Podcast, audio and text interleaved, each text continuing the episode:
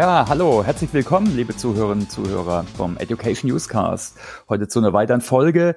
Ja, und wie wir wissen, Veränderung und Lernen, die beiden Themen, die hängen wirklich sehr eng zusammen. Und daher schauen wir heute mal wieder auf das Thema Veränderung, auf einen Ansatz, der innerhalb der SAP entwickelt worden ist, die sogenannten Deep Transformation Insights. Und natürlich habe ich mir wieder einen Gast mitgebracht den Robert Günther von der SAP. Ja, toll, dass du dir Zeit nimmst, äh, lieber Robert. Vielleicht kannst du dir einfach kurz dich mal kurz vorstellen. Wer bist du? Was machst du? Was war deine Reise bis jetzt? Hallo Robert. Ja, hallo Thomas. Danke zunächst mal für die Einladung zu deinem Podcast. Ähm, übrigens bin ich selber auch begeisterter Konsument äh, von Podcast-Formaten, also BBC Radio zum Beispiel oder, oder die Zeit Wissen konsumiere ich regelmäßig. Aber kurz zu mir nach dem BWL-Studium und äh, meinem Einstieg äh, ins Berufsleben bei einem traditionellen Unternehmen im Maschinenanlagenbau hatte ich die Gelegenheit, für zwei Jahre in den USA an einer Produkteinführung mitzuarbeiten. Und äh, im Anschluss daran ergab sich dann die Möglichkeit, über ein Stipendium nach Japan zu gehen, was meine berufliche und private Perspektive nochmal in eine völlig neue Blickrichtung gegeben hat. Ich war damals Teilnehmer dieses sogenannten Executive Training Programms in, in Tokio, ein Programm, das sich eben an, an Nachwuchsführungskräfte äh, richtet und im Nachgang dann COO bei einer SAP- und Prozessmanagementberatung in Tokio und quasi an der Schnittstelle zwischen dem deutschen Headquarter und der lokalen Niederlassung. Und du kannst dir vorstellen, dass einem da einiges natürlich über den Weg kommt. Ich war im Übrigen auch der einzige Ausländer oder der einzige äh, Nicht-Japaner sozusagen in, de, in dem Office. Und in diesen sechs Jahren durfte ich da auch wirklich miterleben, firsthand, was es heißt, Unternehmen zu transformieren, um sich für diesen globalen Wettbewerb fit zu machen. Und damit einhergehen natürlich Organisations-, Kulturwandel, IT-Change und Prozessveränderungen. Eine super spannende Zeit und ähm, nach diesen sechs Jahren bin ich dann eben zur SAP gewechselt, wo ich seit ja nun schon ja, 16 Jahren in der SAP Business Transformation Services zugange bin. Einerseits in der Rolle des Beraters, aber auch als Manager und äh, habe da eine Reihe an, an Business-Transformationen begleitet, interne, aber auch viele, viele globale Kundenprojekte, immer mit einem ganz klaren Fokus auf Transformation, Enterprise-Architektur und Change Management. Change Management ist, ist ein elementarer Bestandteil jeder Business-Transformation und auch ein Serviceangebot der Business Transformation Services. Und mit dem Shift in die Cloud kommen natürlich zusätzliche Anforderungen auf Unternehmen zu, wie zum Beispiel das ganze Thema Softwareadaption und äh, Mindset. Und vor dem Hintergrund haben wir eine neue Practice gegründet, die nennt sich Digital Change and Adoption und die leite ich für die Region MEE. Okay, spannend. Also hast du schon eine richtig lange Lernreise auch hinter dir. Äh, das passt ja super. Vielleicht können wir zuerst mal so ganz allgemein uns zum Thema nähern. Was ist denn so dein Blitzlicht zum Thema Change and Adoption? Na, wo steht denn so äh, der Markt derzeit? Was sind aktuelle Themen, Trends, derzeitige Entwicklung? Können wir da mal auf so drei Themen, Herausforderungen schauen, die da so herausstehen für dich derzeit? Gerne. Zunächst mal zu Change ist wahrscheinlich alles gesagt und geschrieben worden, was es, was es sagen gibt. Mhm. Äh, das Internet ist voll, die Bibliotheken sind voll, es ist publiziert ohne Ende. Andererseits scheitert nach wie vor natürlich ein Großteil an Change-Projekten. Mhm. Und äh, die Klassiker sind fehlender Business Buy-in, Mangel an Executive Support. Wir, wir, wir kennen das alle. Und irgendwie hat sich das über die letzten Jahre auch nicht geändert. Andererseits sind die News voller zum Teil Horror-Nachrichten, was sich denn alles ändern wird, was die Digitalisierung denn mit sich bringt. Cloud, Big Data, neue Geschäftsmodelle. Ganz zu schweigen von, von Covid, das ja auch das, die Art und Weise, wie wir arbeiten, signifikant auf den Prüfstand gestellt hat. Und genau vor dem Hintergrund ist es aus unserer Sicht essentiell, Change Management oder dem Thema Change Management und Adoption einen wesentlich höheren Stellenwert zuzuweisen. Aber auf deine Frage nochmal zu kommen, Thomas. Mhm. Was hat sich denn wirklich geändert? Was sind denn so diese, diese großen Trends? Ich kann jetzt aus meiner Sicht nur zu dem Thema Change Management sprechen im Kontext SAP mhm. und Softwareimplementierung. Und es gibt eine Reihe an Trends, aber ich würde jetzt einfach mal nur mal drei ähm, auf drei abheben, die mir oder die uns in unserem tagtäglichen Ein und Aus über, über den Weg kommen. Zunächst mal das Thema Remote Delivery. Mhm. Change Management war ja die letzten Jahre gleichzusetzen oder ist gleichzusetzen mit dem, mit Großgruppenveranstaltungen. Man ist vor Ort, man pflegt das Netzwerk, man baut das Change-Netzwerk auf. Und das Ganze erfolgt natürlich in einem persönlichen Gespräch. So. Wir leben in Covid, wir arbeiten remote und Covid hat quasi das ganze Thema ad acta gelegt über Nacht.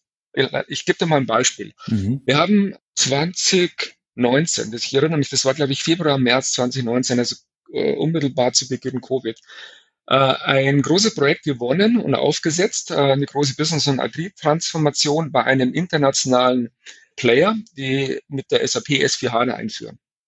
Es handelt sich äh, in dem Projekt einerseits um einen Carve-out, in Zeitversetzt mit einem Merger mit einem anderen Unternehmen. Und wir haben quasi die Businessprozesse end-to-end der, der gesamten Wertschöpfungskette standardisiert und neu designt. Und äh, hinzu kam, dass diese beiden Unternehmen, die da zusammengeführt wurden, natürlich auch unterschiedliche Unternehmenskulturen repräsentieren.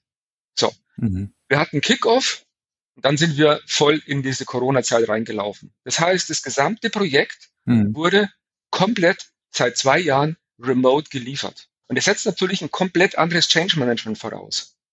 Wir beginnen uns, um das Projekt umzusetzen, beispielsweise kollaborativen Plattformen anhand derer wir den Prozess virtuell designen, mhm. anhand derer wir Rollenänderungen definieren und natürlich auch diesen Change Impact ermitteln. Natürlich kommt dazu, dass die SAP Best Practices und, und Referenzmodelle mitbringt, die in gewisser Weise natürlich die Änderung vorgeben. Aber es setzt natürlich auch voraus, dass Disziplin und Commitment von unserer Seite der Berater und natürlich auch von Seiten des Kunden gegeben ist. Also mit anderen Worten, dieser digitale Workplace, wie wir das nennen, ist ein Normalzustand. Und das ist, denke ich, schon einer der ganz großen Trends, die wir sehen. Change-Projekte liefern wir remote, was eben vor ein paar Jahren undenkbar war. Mhm. Aber ich würde mal vermuten, Thomas, auch im Learning-Bereich geht es euch ähnlich. Ja, klar. Ne, da wurde auch plötzlich umgeschaltet von fast heute auf morgen. Gerade jetzt bei uns äh, im, im Dachraum äh, gab es einfach sehr viel noch im Klassenzimmer on-site, ja, ja. äh, in den Schulungszentren und plötzlich haben wir alles äh, dann eben remote äh, dann veranstaltet und auch mit gutem Feedback, witzigerweise teilweise sogar besserem Feedback äh, wie davor. Ja. ja. Den zweiten Trend, wenn ich da fortsetzen darf, mhm. ist das ganze Thema digitale Unternehmenskulturen. Mhm. Also ich habe vorhin gesagt, wir arbeiten remote, also Digital Workplace ist the new normal einerseits, aber andererseits setzt es natürlich auch eine gewisse digitale Unternehmenskultur voraus, die sowas überhaupt zulässt. Wir wir leben ja in dieser, in dieser verrückten VUCA-Welt. VUCA steht für Volatility, Uncertainty, Complexity and Ambiguity. Und in dieser Welt arbeiten wir Tag ein, Tag aus. Aber diese VUCA-Welt äh, erfordert natürlich auch ein agileres Arbeiten. Es erfordert einen gegenseitigen Respekt, Übernahme von Verantwortung, Einsatz von, von Technologien bis hin zur Ausgestaltung des Arbeitsplatzes. Ähm, es geht nicht mehr so sehr, wo arbeite ich, sondern was ist mein Beitrag zum Erfolg der Company? Das setzt natürlich auch modernere und ja andere Unternehmenskulturen voraus. Mhm. Um dir ein bisschen Kontext zu geben, äh, was ist eine Unternehmenskultur? Vielleicht sollte ich dann einmal zwei, drei Worte dazu sagen. Also eine Unternehmenskultur ist letztendlich so eine, so eine Summe von Verhaltensweisen und Gepflogenheiten in einem Unternehmen, die zum Teil ersichtlich sind und zum Teil eher ähm, unter der Oberfläche sind, ne? Und unter ja. der Oberfläche mhm. sind, genau. Also wenn, wenn man da das, dieses, dieses Modell von dem Edgar Schein, also dem bekannten Organisationspsychologen, heranziehen darf, der dieses drei Modell, drei Ebenen Modell entwickelt hat, er sagt, Ebene eins unten, die Foundation ist quasi, sind so diese Grundprämissen, diese Wahrnehmung, Gefühle. Und wenn man das mal so auf der SAP projiziert, das ist so diese Wir-Kultur, füreinander einstehen. Das sind so diese Grundprämissen. Das zweite ist, die zweite Teil dieser Ebene oder dieses Modell sind diese bekundeten Werte, also Strategien, Ziele, Philosophien. Und wenn man das mal auf die SAP so überträgt, make the world run better and improve people's life, also Fokus auf Nachhaltigkeit. Das sind Werte, für die wir als Organisation stehen. Und das dritte sind so diese sichtbaren Strukturen, man nennt sie auch Artefakte. Und in der SAP mhm. haben wir zum Beispiel sehr viele diese Coffee Corners, wo Infos, Wissen ausgetauscht werden. Und so tickt quasi unsere Unternehmenskultur. Und die ist natürlich für jedes andere Unternehmen anders ob ich jetzt in einem Weltkonzern bin, in einem großen Konzern oder beim Mittelständler. Überall ist diese Kultur natürlich eine andere. Und Digitalisierung, wenn jetzt kommt, ist natürlich so ein Beschleuniger, um diesen Kulturwandel herbeizuführen. Das heißt, was Openness, also Offenheit, diesen Digital Mindset und Fehlerkultur natürlich auch irgendwo bedingt. Und die Frage ist, wie schwöre ich da meine Mitarbeiter ein auf dieses, auf diese Digitalisierung? Wie durchlässig ist denn meine Unternehmenskultur? Lässt sie diesen Wandel überhaupt zu? Denn wie wir alle wissen, eine Kultur hat einen unheimlich hohen Beharrungszustand. Das heißt, um die zu verändern, das dauert. Mhm. Das ist, das ist ein zweites Thema, was ich als Trend sehe. Und der dritte Punkt, alles, was mit Daten zu tun hat. Also wir nennen mhm. das Data-Driven Change, basierend auf Insights. Und wenn ich einfach nochmal kurz anknüpfen darf an den ersten Punkt, was ich vorhin gesagt habe, Change Management ist people-centric, also menschenzentriert. Was bedeutet eben, dass ich ja, Manager auf Einstellungen, auf Verhaltensmuster, auf die Fähigkeiten von diesen Mitarbeitern konzentrieren. Jetzt ist es aber so, wenn wir mit Daten diese Verhaltensmuster beschreiben könnten, wären wir natürlich in der Lage, Softwareadaption oder Prozessadaption besser zu unterstützen und darüber natürlich sogar in der Lage zu sein, Predictive Maßnahmen abzuleiten. Und ähm, das ist ein Thema, mit dem wir oder wo wir derzeit mit meinem Team dran arbeiten, datengestützten Change. Und ich sehe das unheimlich relevant, gerade in der Zeit von Covid, wo wir eben nicht mehr physisch vor Ort sind, sondern wo wir Projekte remote liefern, wo es nicht mehr ausreicht, das Leadership-Team abzuholen und auf den Change vorzubereiten, sondern was viel, viel essentieller ist, wirklich die Mitarbeiter, die mit der Lösung arbeiten, abzuholen. Und das geht eben mit traditionellen Möglichkeiten nicht, sondern dazu brauchst du eben diesen Data-Driven Ansatz basierend auf, auf Insights.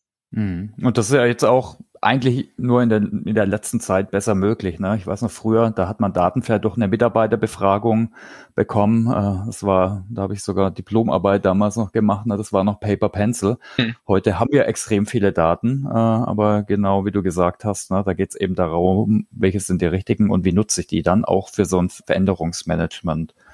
Ja, spannend. Ich, ich nehme an, ne, das hört sich ja schon vom, vom Anhören, hört, passt das ja schon zu dem Thema heute, Deep Transformation Insights. Ich nehme an, dass da geht es ja auch um Daten und datengestütztes Veränderungsmanagement. War das so der Hintergrund von äh, DTI? Genau, das war jetzt mhm. richtig. Das war jetzt mal so ein bisschen die, die Herleitung. In der Tat, mhm. DTI, wofür steht es? Für Deep Transformation Insights und Deep, weil wir eben tief in die Organisation hineingucken können. Transformation, Klar war eine Transformation in der Lage, end-to-end -end begleiten, also wirklich von der Discover-Phase, Projekt aufzusetzen, bis hin zur Run-Phase, bis hin zur, wenn, wenn wir live gehen. Und Insights, was der Name schon indiziert, datengestützte Erkenntnisse zu gewinnen. Und ähm, wie haben wir das gemacht? Wir sind zunächst mal hergegangen, dass wir ein, ein Team zusammengestellt haben, ein Cross-Team.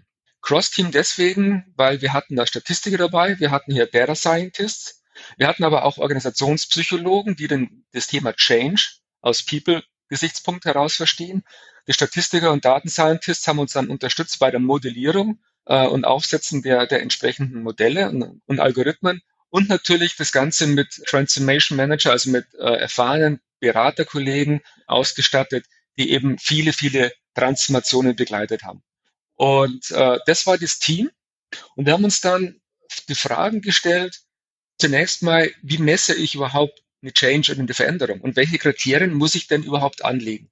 Das ist das Erste. Also eine Umfrage zu machen, ich denke mal, das ist relativ geradeaus. Mhm. Aber wenn wir dann wirklich, wir, wir wollen ja auch ein skalierbares Modell haben. Also das war auch eine, eine Anforderung. Wir haben uns überlegt, welche Art von Daten müssen wir denn erheben und wie müssen wir denn die modellieren?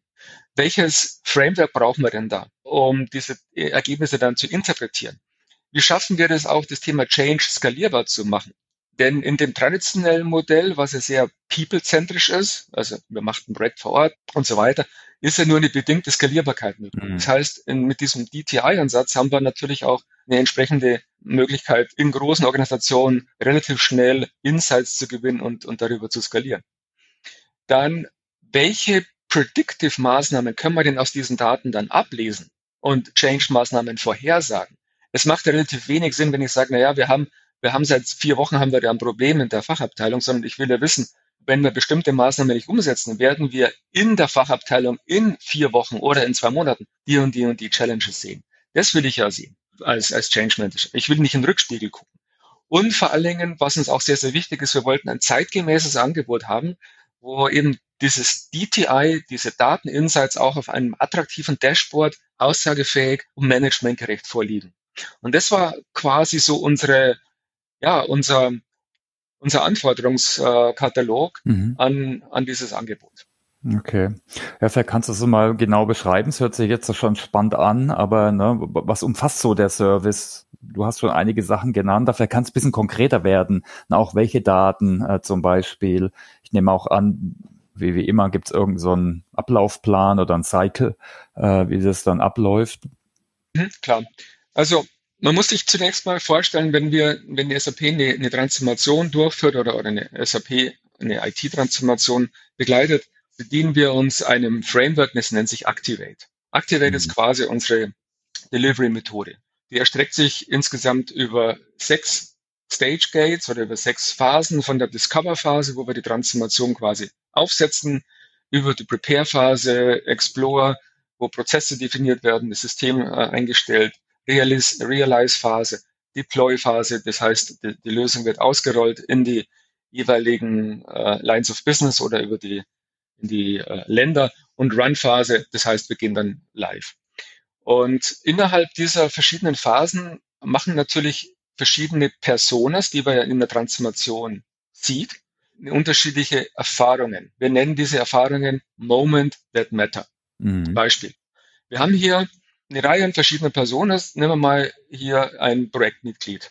Der ist zuständig für einen bestimmten Prozess äh, im Bereich Finance. So der geht natürlich mit einer bestimmten Erwartungshaltung in so ein Projekt und äh, stellt sich die Frage, inwieweit unterstützt das Projekt meine Ziele? Inwieweit kann ich mit dem Projekt oder mit der, mit der Einführung von dem System meine Abläufe optimieren, beschleunigen? Inwieweit kann ich bestimmte Altsysteme ablösen? Also der geht quasi mit einer gewissen Erwartungshaltung in so ein Projekt. Und diese Erwartungshaltung wird natürlich durch sogenannte Moment that Matter entsprechend manipuliert beziehungsweise beeinflusst. Diese Moment that Matter können sowohl positiver Natur sein als auch negativer Natur sein. Also, mhm. Das heißt, das Projekt wird aufgesetzt, ich komme als erste Mal in Berührung mit den Projektzielen, ich gucke mir die neuen Prozesse an, ich sehe die Lösung, ich sehe den Prototypen und darüber entstehen bestimmte Empfindungen, sogenannte Sentimente. Und diese Sentimente haben wir definiert und wir unterscheiden da fünf Sentimente. Mhm. Das erste Sentiment ist das Sentiment Awareness. Also bin ich überhaupt ist mir bewusst, dass da ein Projekt kommt. Das zweite Sentiment ist das Thema Commitment. Inwieweit bin ich denn committed, dieses Projekt zu begleiten, zu unterstützen? Jetzt aus meiner Rolle heraus, aus meiner Person heraus. Inwieweit bin ich denn überhaupt empowered? Also habe ich letztendlich alle Mittel dazu, das durchzusetzen oder durchzuführen? Inwieweit bin ich denn enabled, befähigt? Also Learning ist hier ein großes Thema. Mhm. Und inwieweit akzeptiere ich denn auch diesen Change? Und diese fünf Sentimente, validieren wir über eine, über ein Breitband-Screening in der User-Population entlang dieser gesamten Phasen des Activate-Modells. Das Ganze erfolgt über, über Pulse-Checks. Mhm. Äh, wir machen diese Pulse-Checks äh, entweder kontinuierlich entlang dieser sechs Phasen der, der Transformation oder am Ende eines jeweiligen Stage-Gates. Das sind sogenannte X-Daten, also X-Daten, Experience-Daten, diese mhm. beschriebenen fünf an der Zahl. Jetzt ist es so. Mal, ja, äh, Robert, Robert. Äh, ich habe mitgeschrieben, also die Sentimente sind aware, commit, empowered, accept. Was war das fünfte nochmal? Mit empower, enable, accept und. Ah, enable. Okay, okay, genau. alles klar. Mhm. Und enable, okay. enable, da kommt ihr natürlich jetzt ins Spiel mhm. zum Thema Training und Learning. Hm, klar, okay, ja, super, danke. Da darf man nicht vergessen, genau, das gehört da zusammen, genau. Okay, danke, danke. Alles klar, genau, es wird gemessen mit Pulse-Checks. Äh, also wir kennen das übrigens ja auch aus dem Employee Experience Management, hat man auch schon im Podcast, finde ich schön, dass da auch sogar die gleiche Methodik und Terminologie genutzt wird, äh, ne, wie jetzt Moments that Matter, haben wir auch schon mal gehört. Mhm. Okay, vielleicht können wir da gerade weiter drauf gucken. Also es wird dann gemessen durch Kurzbefragung an ausgewählte Stichproben, nehme ich mal an. Ne? Richtig, also das geht, richtet sich dann an die, an die Population der betroffenen User und ähm, wir holen darüber eben diesen Feedback ein, sogenannte X-Daten. Hm.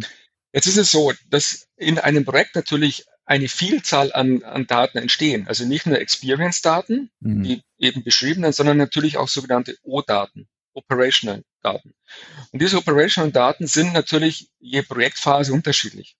Wenn man jetzt mal guckt in der Phase Explore oder Realize, wo ich die Prozesse äh, einstelle oder das System einstelle, die Prozesse definiere, das System einstelle, habe ich Daten, die aus einem sogenannten Solution Manager kommen. Mhm.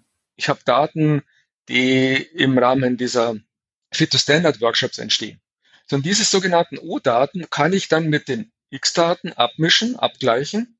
Und die wiederum geben wir einen sehr detaillierten Insight über, wo sind denn bestimmte Probleme aufgetreten, bei welcher Persona oder bei welcher Personengruppe, in welchem Prozessbereich, in welchem Land, in welcher Line of Business. Und das ist tatsächlich ein, ein gibt mir einen laserscharfen Blick in die Organisation. Wie ist denn die Adaption derzeit? Wie sind denn die Moments that matter derzeit? Äh, und welche Change-Maßnahmen muss ich denn ableiten, um die ad zu adressieren? Und das ist genau das, was wir eben mit Deep Transformation Insights adressieren oder erreichen, den Blick in die Organisation entlang der Transformation und das ganze datengestützt. Okay, ja, und wie ich annehme, ne, hast du vorhin gesagt, ne, da sind dann verschiedene Blickwinkel drauf gefallen, ne, von Org-Psychologen, Statistikern, Projektleitern und so weiter, die da natürlich schon gut Practices haben. Vielleicht können wir mal ein, zwei Beispiele nochmal angucken von so O-Data. Du hast gesagt, ne, Solution Manager, alle, die im SAP-Kontext sich bewegen, ne, die kennen das Tool natürlich. Äh, das ist einfach so ein SAP-Management Tool von so einer SAP-Landschaft. Aber vielleicht kannst du mal ein, zwei Beispiele geben, was da zum Beispiel im Rahmen von Change Management äh, Sinn macht. Mhm. Ähm, wir hatten das DTI kürzlich ausgerollt äh, bei einem großen Energieversorger. Mhm. Und ähm, das Unternehmen konsolidiert, vielleicht noch ein bisschen Kontext zu geben, das Unternehmen konsolidiert Dutzende von äh, ERP-Systemen in eine konsolidierte Landschaft. Mhm. Sind insgesamt, wir haben eine Population von 1000 Business-Usern, davon, oder nee, von 1000 Projektmitgliedern, so muss ich sagen, 1000 Projektmitgliedern, davon sind 400 eben äh, befragt worden. Das war eben die, die Population. Äh, das Projekt befindet sich derzeit in der Explore bzw. Realize-Phase und äh, die Prozesse wurden eben definiert, beziehungsweise das System entsprechend eingestellt und äh, User Acceptance Tests durchgeführt. Mhm. Und wir haben bei den User Acceptance Tests eben festgestellt, dass äh, ein Großteil der Zielgruppe ja zwar in der zwar äh, wusste, welche welche Veränderungen auf sie zukommen, aber nicht wirklich ausreichend und umfangreich äh, enabled waren bzw. geschult waren. Mhm. Zum einen und zum anderen sich auch nicht darüber bewusst waren, welche äh, Rollenveränderungen auf sie zukommen. Denn durch die Systemkonsolidierung fallen natürlich Altsysteme weg, die wurden zum Teil stillgelegt, beziehungsweise neue Prozesse definiert und in, dieses, in diese Ziellandschaft überführt. Das heißt, im Zuge dessen gehen natürlich eine Reihe an Rollenänderungen mit, äh, mit her oder einher. Und ähm, die User waren sich eben nicht klar über die anstehenden Rollenänderungen. Das ist genau das, was wir eben über Dateninsights mhm. äh, erhoben haben. Das heißt, wir haben jetzt hier nochmal entsprechend nachgelegt in Richtung Learning und auch in Richtung Adoption. Ein weiteres Thema, was wir vielleicht auch noch hatten, ein weiteres Beispiel war mhm. im Rahmen dieses Projekts auch die Kritik, dass diese Cross-Collaboration, also die, die Zusammenarbeit innerhalb der Fachabteilung auch nur suboptimal war. Denn mit dem neuen System, was wir einführen, S4 HANA, sind wir in der Lage, End-to-End-Prozesse zu liefern, die natürlich auch ein völlig neues Arbeiten voraussetzen und auch ermöglichen. Und äh, in dem Projekt, was wir erhoben haben, war, dass die Cross-Collaboration innerhalb der verschiedenen Fachabteilungen äh, unzureichend war. Gerade insbesondere beim Prozessdesign. Also auch das waren Insights, die wir im frühzeitigen Stadium identifizieren konnten und natürlich dann entsprechend gegenwirken. Okay. Ja, danke. Ja, äh, vielleicht, äh, was, was würdest du denn sagen? Eignet sich das für alle Kundenzielgruppen oder gibt es welche, für die sich mehr oder weniger eignet? Ähm, man braucht natürlich eine gewisse Grundmenge an, an, an Usern. Ich würde jetzt mal sagen, mhm. Unternehmen ab größeren Mittelstand bis, bis Großkonzerne ist quasi die, die Zielgruppe, die wir versuchen mit dem DTI zu adressieren. Okay. Und äh, wie ist denn so das Feedback bis jetzt? Äh, kannst du da mal ein paar, paar Feedbacks oder vielleicht auch Lessons learned äh, von Kunden mit dem Service? Kannst du da mal was teilen? Ja, gerne. Zunächst mal ist es ist, ist ein datengestützter Ansatz sehr tangibel. Change Management, ich habe es vorhin gesagt, hat ja immer, hat ja äh, auch immer so eine, so eine, so eine bisschen eine, eine weiche Komponente. Mhm. Und mit Daten versuchen wir eben das Ganze konkret zu machen, über ein, auf ein Dashboard zu überführen und dann natürlich den Entscheider ein Werkzeug in die Hand zu geben, sich wirklich einen Überblick über die Organisation zu verschaffen. Und zwar nicht nur High Level, sondern wirklich runter bis auf, auf äh, Teamebene beziehungsweise auf, auf Personenebene. Darüber wird das Ganze natürlich unheimlich griffig. Und ein attraktives Dashboard ähm, macht natürlich, macht natürlich auch die Kommunikation leichter. Stell dir vor, du hast nächste Woche Steering Committee, gehst eben mit dem Report in das Steering Committee und bist eben in der Lage, in Real-Time äh, eine Aussage zu treffen, wo steht denn das Projekt, wie ist denn die Adoption der jeweiligen Prozesse, der jeweiligen Lösung. Also das macht natürlich einen ganz anderen Eindruck, als wie nur mit, ja, mit einer Vermutung zu kommen. Mhm. Äh, Punkt eins. Punkt zwei, wir liefern das Ganze als Service. Das heißt, die SAP oder, oder und mein Team, wir, wir hosten diese, dieses ganze Angebot und wir haben äh, das bereits mit Business Content sozusagen befüllt. Das heißt, wenn ein Unternehmen sich diesem DTI bedient, dann bekommt es nicht nur das Dashboard, sondern logischerweise auch diesen gesamten Business Content. Business Content, diesen ganzen Transform Transformation Business Content äh, mitgeliefert. Und darüber sind wir natürlich in der Lage, äh, innerhalb sehr, sehr kurzer Zeit es einerseits aufzusetzen und natürlich auch effektiv Ergebnisse zu erheben. Und der dritte Punkt, ähm, das Charmante oder der, die Value Proposition ist, dass wir eben über diesen datengestützten Ansatz wirklich diesen Listen, Understand, Act Lebenszyklus oder, oder äh, Zyklus bedienen können. Das heißt, Listen über die Daten, wir verstehen die Insights, Understand und Act, dann entsprechend Maßnahmen abzuleiten, die dann sehr rollenspezifisch sind. Also Maßnahmen sind nicht nach dem Gießkannenprinzip, wir machen dann noch, noch bessere Kommunikation oder wir machen hier noch mehr hm, Process-Workshops, sondern Maßnahmen werden dann sehr dediziert abgeleitet, äh, rollenbasiert bzw. personaspezifisch für bestimmte Lines of Business oder für bestimmte Regionen. Und darüber wird das Ganze natürlich sehr konkret und, und sehr effizient und effektiv. Okay, danke. Ich habe jetzt noch mal eine äh, Frage, die kommt so ein bisschen zurück auf eine Diskussion, die wir am Anfang hatten. Und zwar hast du gesagt, und ich denke, das ist ja für uns alle nichts Neues, ne? Change Management ist eigentlich jetzt nicht per se was absolut Neues, äh, aber trotzdem, und wir wissen alle, dass viele Projekte scheitern, weil es eben nicht entsprechend berücksichtigt wird.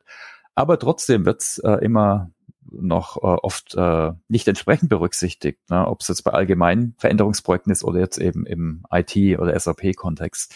Denkst du, da kann so ein sowas helfen? Wahrscheinlich schon. Oder ich könnte mir jetzt zum Beispiel vorstellen, viele, die jetzt eben gerade im Management sind, ne, die sind eher zahlenprozessgetrieben und da hilft denen sowas vielleicht bisschen besser, sowas, also ein Grip zu bekommen, ne? weil oft für mhm, viele mhm. nach Change and People so weich mhm. und so, wir müssen halt da durch, wir brauchen ein neues Geschäftsmodell, wir müssen uns optimieren, wir brauchen bessere Zahlen.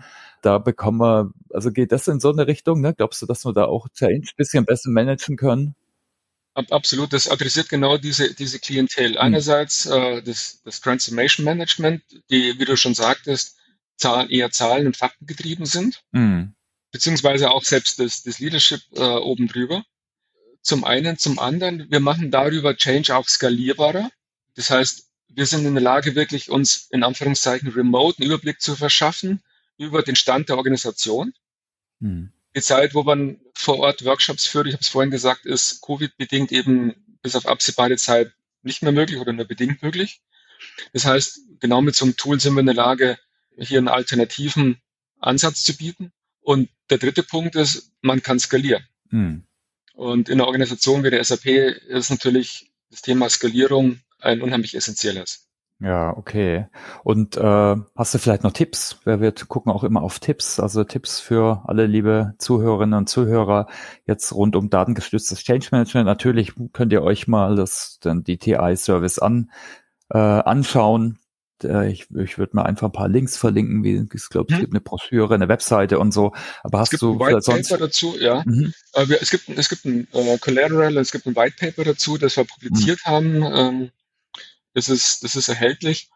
Tipps zum Thema datengestütztes Change Management. Ähm, Tipp habe ich jetzt, um ehrlich zu sein, nicht wirklich. Äh, was ich aber gelesen habe, wie wir letztes Jahr gestartet sind mit dem DTI, war ein Buch mhm. von dem Nate Silver mit dem Titel Signal and the Noise. Nate Silver ist ein US-amerikanischer Autor, Statistiker, Mathematiker, der die amerikanischen US-Wahlen damals bei Obama vorhergesagt hat. Also er hat, glaube ich, 80 Prozent äh, der, der, der Wahlen vor, vorausgesagt vom, vom Obama in den jeweiligen Staaten. Und ähm, er schreibt letztendlich, dass, oder der Titel von dem Buch ist The Signal and the Noise. Und Signale sind ja quasi die Daten, die wir, die wir brauchen, um bestimmte Informationen zu erheben, zu beurteilen, einzuschätzen. Mhm. Also die, diese, diese relevanten Rohdaten.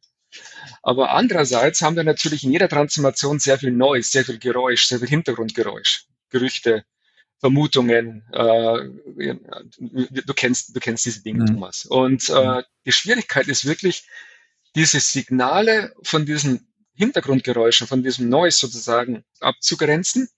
Und das war letztendlich auch so dieser, dieses Denkmodell, was dem DTI so ein bisschen hinter, unterliegt. Also mit, mit Daten zu arbeiten, um eben das Geräusch, das Noise sozusagen auszublenden, um sich dann auch wirklich auf die, die Fakten zu konzentrieren. Und ähm, ich fand das Buch sehr inspirierend, gerade im Hinblick auf die Development, auf die Entwicklung von, von dem DTI. So viel zu dem Thema äh, Daten, datengestützter Ansatz, Thomas. Okay, ja, danke. Ja, packen wir auf jeden Fall auf die Show Notes, wenn ihr euch da weit informieren wollt. Äh, auch natürlich die Broschüre. Ich denke, für alle, die im SAP-Kontext oder allgemein unterwegs sind, äh, könnt ihr natürlich auch äh, sicher den Robert ansprechen. Ich verlinke auch deinen LinkedIn-Account. Ja, aber vielleicht gucken wir dann einfach mal auf dich nochmal. Wir haben ja so eine Rubrik hm. Home Story im Podcast. Ja. Dann ganz äh, vielen Dank zuerst mal fürs Schildern der Methode. Ich finde das ist spannend. Gerade datengestütztes Change Management ist, denke ich, wie du gesagt hast, einer der Trends und äh, sollte man sich auf jeden Fall anschauen. Ne? Das ist ja im Lernen genauso, im Veränderungsmanagement genauso. Ne? Wir haben viele Daten, die sollte man nutzen. Äh, oder müssen wir eigentlich zunehmend nutzen äh, und zwar richtig. Äh, vielleicht können wir mal auf dich gucken. Was ist denn so dein Glaubenssatz, Robert, äh, dein Narrativ für Change und Veränderung und Transformationen? Hast du da so Glaubenssätze? Glaubenssätze. Ähm, ich habe ich hab jetzt nicht den Glaubenssatz, um ehrlich zu sein, sondern ich habe äh, mhm. eine, ganze, eine ganze Reihe an, wie soll ich sagen, an, an Glaubenssätze, an Narrativen, äh, die mir immer dann weiterhelfen oder, oder so ein bisschen, wenn man ins, äh, ins, ins Hadern kommt, ähm, so ein bisschen die, die, die Richtung vorgeben. Einen, den ich sehr, sehr gut finde vom, vom Hegel, auch wenn er schon ein paar hundert Jahre alt ist, ist, die Furcht zu irren schon der Irrtum selbst ist. Heißt, einfach mal machen mhm. und ausprobieren. Und ich glaube, das ist äh, in der heutigen Zeit äh, einfach essentiell. Nicht, nicht nur zu planen, zu gucken, sondern einfach mal zu, auszuprobieren, zu machen, zu schauen. Und wenn es nicht funktioniert, was Neues zu machen. Ähm, das, das ist sehr schön. Das hört sich fast an wie Yoda, der Satz, äh, wie von Yoda, die Frucht zu irren, schon der Irrtum selbst ist, aber finde ich toll. Also passt, passt auch super in die ganze Liste der tollen Narrative, die wir im Podcast erheben. Und dann ein anderer, ähm, mhm. die Wahrheit einer Absicht ist die Tat. Und ich finde, der setzt sehr, sehr gut an äh, bei dem ersten Narrativ, denn man kann planen, aber man muss es auch irgendwann mal umsetzen und eben das Ganze in eine, in eine Tat überführen, also die, diese Absicht, auch von Hegel. Auch der, denke ich, passt auf die, auf die heutige Zeit. Dann ein weiteres Narrativ ähm, aus, ähm, aus meiner Zeit, wo ich in, in Japan gelebt habe, von, von Basho. Basho ist ein großer japanischer mhm. äh, Heiko-Dichter, der sagt, der Frosch im Brunnen ahnt nichts von der Weite des Meeres. Und äh, auch das lässt sich sehr, sehr gut auf die heutige Zeit projizieren, denn ähm, ist es nicht manchmal wichtig, wirklich Perspektivenwechsel einzunehmen, um die Situation des anderen zu verstehen, sei es jetzt im privaten, sei es im beruflichen Umfeld. Und diese Perspektivenwechsel eröffnen einfach vollkommen neues Denken und Handeln. Also auch das finde ich, äh, finde ich ein sehr, sehr schönes Narrativ. Ja, toll, vielen Dank. Ich finde es immer wieder sehr inspirierend, muss ich sagen, immer wieder ganz neue Narrative zu hören, die waren echt toll. Vor mal, vor allem japanisches Haiku und dann nochmal was von Hegel und die sind immer noch top aktuell. Ja, ganz vielen Dank. Was steht denn so auf deiner To-Learn-Liste dieses Jahr? Hast du dir irgendwas vorgenommen, äh, wo du dich weiterentwickeln möchtest? Ähm, es, es, sind, es sind eine Reihe an Dinge. Es gehört jetzt nicht alles in den Podcast äh, hier rein, äh, aber das eine ist das Thema Fotografie. Äh, das mhm. möchte ich auf jeden Fall intensivieren, äh, mit, mit Bildern Geschichten erzählen. Das ist ein Punkt, was mir am Herzen liegt. Und ähm, das zweite ist, ähm, ich habe angefangen, mich mit, mit Kafka ein bisschen auseinanderzusetzen. Ich war jetzt erst vor kurzem in Prag, dann lange so ist der Wochenende verbracht und äh, Kafka kommt ja auch aus Prag und äh, das Ganze hat auch einen sehr, sehr aktuellen Bezug, äh, wenn man jetzt mal auch so die, die Krise in äh, der, der Ukraine anguckt. Und das Buch, das ich gerade derzeit lese, heißt Der Prozess. Oh. Und äh, ja, wie gesagt, es hat eben einen sehr, sehr aktuellen Bezug. Und das, ist, das sind so die, die Themen, mit der ich mich äh, 2022 so ein bisschen beschäftigen möchte. Aber darüber hinaus gibt's auch, äh, gibt's auch noch leichtere Kost. Äh, was ich sehr, sehr gern höre, ist zum Beispiel, sind zum Beispiel die ganzen Podcasts vom, vom BBC, ähm, die es da gibt. Ähm, mein Lieblingsautor oder, oder, oder Moderator ist da der, der Melvin Bragg. Musst du mal reinhören, Thomas, falls du die Gelegenheit hast. BBC in Our Time kann ich wärmstens empfehlen. Ähm, oder auch Think with Pinker, auch vom BBC, mhm. äh, ein super Podcast. Also kann ich äh, nur wärmstens empfehlen. Ja, cool, immer wieder tolle Empfehlung. Die linken wir in die Shownotes ne, für alle, die mal sich was anderes anhören wollen. Waren das jetzt so drei coole Tipps. Äh, ja, vielen Dank. Ja, du, ich denke, jetzt sind wir eigentlich schon gut am Ende äh, angekommen. Vielen Dank auch nochmal so für, eine, für deine eigene Sicht, ne, was dich gerade umtreibt. Äh, Gibt es noch irgendwas, was ich vielleicht vergessen habe zu fragen? Oder sollen wir einfach einen Deckel drauf machen? Ich denke, war eigentlich eine runde Sache rund um datengestütztes Change Management am Beispiel des DTI Services. Ähm, wir können gerne einen Deckel drauf machen. Vielleicht äh, mhm. das, das, der letzte Glaubenssatz. Ähm, der Wind von morgen weht morgen.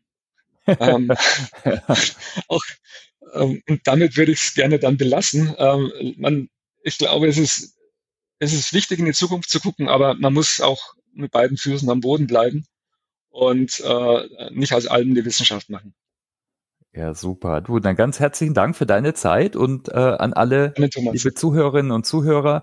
Ja, vielen Dank, äh, dass ihr bis jetzt zugehört habt. Wir hoffen, dass ihr das eine oder andere mitnehmen konntet. Also ich habe sicher wieder was gelernt. Ich denke, äh, das Thema äh, datengestütztes Change Management ist auf jeden Fall relevant. Ich gucke mir auch, glaube, den DTI-Ansatz noch mal ein bisschen genauer an. Ich denke, das ist ein schöner Blueprint. Wir hängen das auch in die Show Notes. Dann bleibt es mir nur, ja, vielen Dank zu sagen an alle, die zugehört haben, an dich, äh, Robert, und euch allen noch einen schönen Tag zu wünschen. Macht's gut, ne? Ciao, ciao. Danke, Thomas. Tschüss allerseits.